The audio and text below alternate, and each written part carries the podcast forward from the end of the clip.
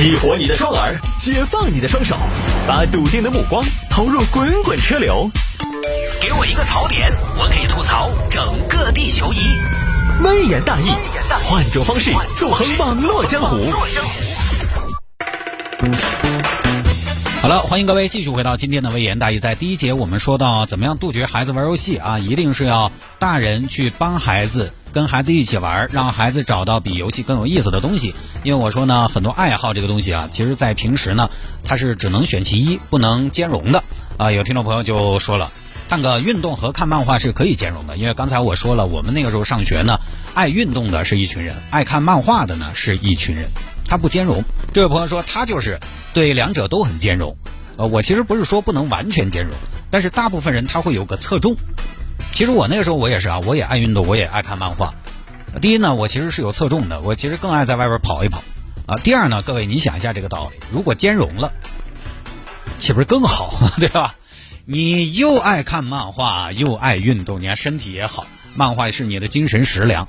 如果你还既能爱运动，又爱学习，还爱打游戏，你生活那么丰富，我们有什么理由去杜绝孩子玩完全的跟游戏隔绝开来呢？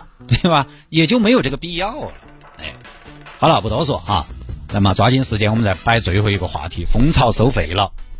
首先，蜂巢我这儿就有一个超时了，因为现在蜂巢呢是十二个小时之后你没取就要收费了。我觉得也迟早的事情。你看这么多年智能快递柜，不管是速递还是现在的蜂巢，蜂巢呢其实早就付费了，只不过它不是强势、强制啊，它会以一种非常显眼的方式提示你，赞赏一下小超吧，我都是直接跳过，哪个要赞赏你哟？你看现在超过十二小时收费是强制的，我今天晚上就要去取，就要去体验，跟速递一样，超时了跳不过了。我个人觉得呢，这个要分几方面说。首先呢，收费我觉得对于货柜资源的利用效率还是有一定的好处的。因为其他朋友我不清楚，我就说我自己，因为蜂巢不收钱，所以呢，有时候比如说下班晚了，因为快递柜呢也一般，大家晓得现在快递柜呢，这这个一般也不会在你们屋门口，还是要走。你看我那个一天上班回家晚了，我也觉得，哎呀，我好累哦，哎呀，我不得行了，我要被掏空了，我一步路都不想走了，我一脚都不想掐了。我一想，蜂巢反正随便放啊，说实话哈，也不打台面，还是有那个惰性，就放到后头。我哪天时间宽松点噻，想起了再去了。但确实就占着那个箱子，但人家就没地方放，他没有循环利用起来，就只有放到啊什么，比如菜鸟驿站。那菜鸟驿站那就更不说了，那就更远了。我们家菜鸟驿站要过一条马路，然后到对面同楼盘的另外一个区去取。而我们的这边小区呢，卡又刷不开对面小区的门，一下这个就很麻烦，方便了自己，麻烦了别人，对吧？哎，这个我也不打台面，也不是那种随时都为他人着想的人，有点惰性也很正常。而且主要我有的时候呢，我自己买的东西我还是很积极，因为我买的一定是自己很需要的。但有的时候我会收到一些就是我自己并不是那么迫切需要的东西，比如说这儿哪个商家做了一坨手工肥皂寄给我，这种反正有的时候想拿不想拿的啊，当然最后都会拿。但是就会拖延，拖延就占资源。那么这么收费呢，好像是可以某种程度上来减少这种浪费，督促客户呢及时的把快递取走。虽然一块钱对现在大家来说呢并不重要，哦一两块钱都不重要，但是你始终觉得哎呀本来不要钱的，我这儿拖到要要钱了，好像心头不舒服啊。我觉得这是个收费的好处。但是呢，我们作为消费者哈，肯定我们当然觉得最好你都不收费，最好大家听广播电台最好没有广告。啊，所以每一次这种互联网企业圈地成功之后开始收费，都会引起大家非常强烈的讨论。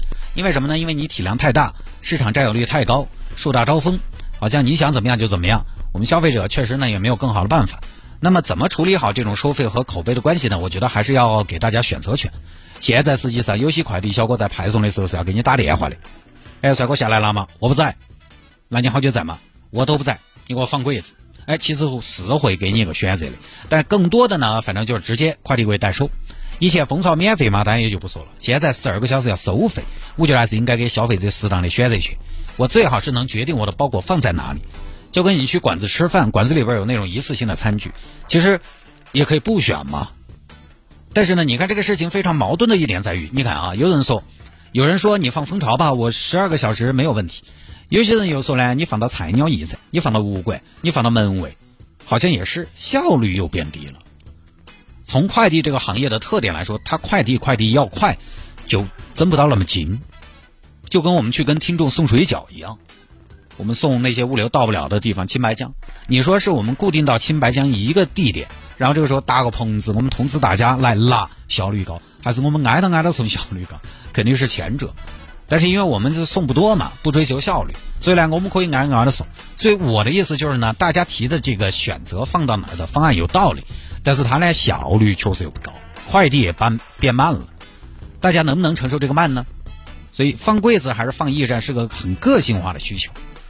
就像对我来说，我情愿你给我放柜子，其他速递驿站我都不喜欢，因为苏黎我们小区那个呢机器老化。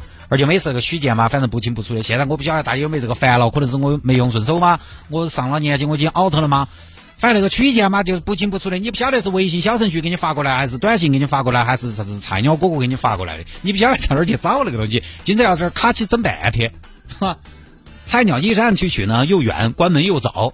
我有时候去菜鸟驿站需要回家了啊，需要需要啥子？需要先回家，先到地下停车场把车停了，停了再走出来到对面小区去取，也还是麻烦。相比之下，我就喜欢蜂巢，但可能您呢，菜鸟驿站就在门口，不要钱，直接去拿就是了，可能还顺手买包烟，很个性化。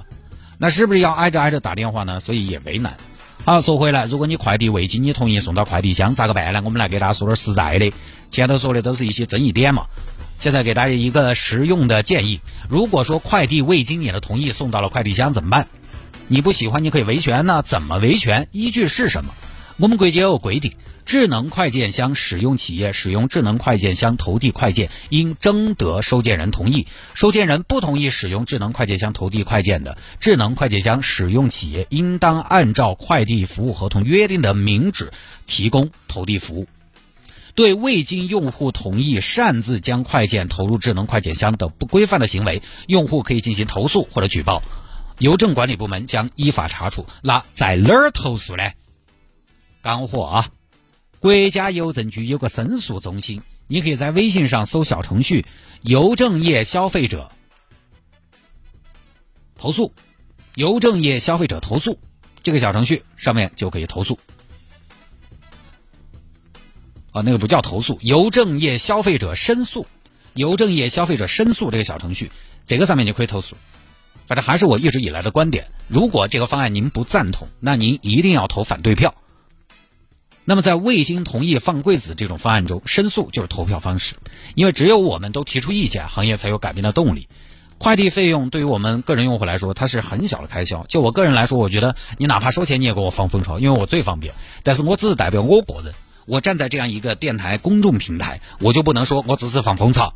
你做啥子嘛？一块钱占你好大便，占你好大便宜说，一块钱你给不起说，对吧？我就不能这么说，因为有很多朋友他不支持这个方案。我也不能说支持收费统一方柜，对吧？我不能这么说。大家需求不同，这个东西需要博弈，需要较量。在这个过程中，大家就寻求一个相对合理、大家都接受的方案，寻求一个最大公约数，也让快递服务越来越规范。就我个人来说，我有可能在这场博弈当中成为利益受损的一方。我可能收快递，今后因为大家呃都要接电话，然后都要选择一下放到哪儿，可能变得麻烦了。我现在不用啊，但是没得关系。大多数人 OK，我也 OK，嘿，所以大家千万不要低估你的力量。那个鸡汤怎么说呢？反正什么，你如果不喜欢，就去改变它。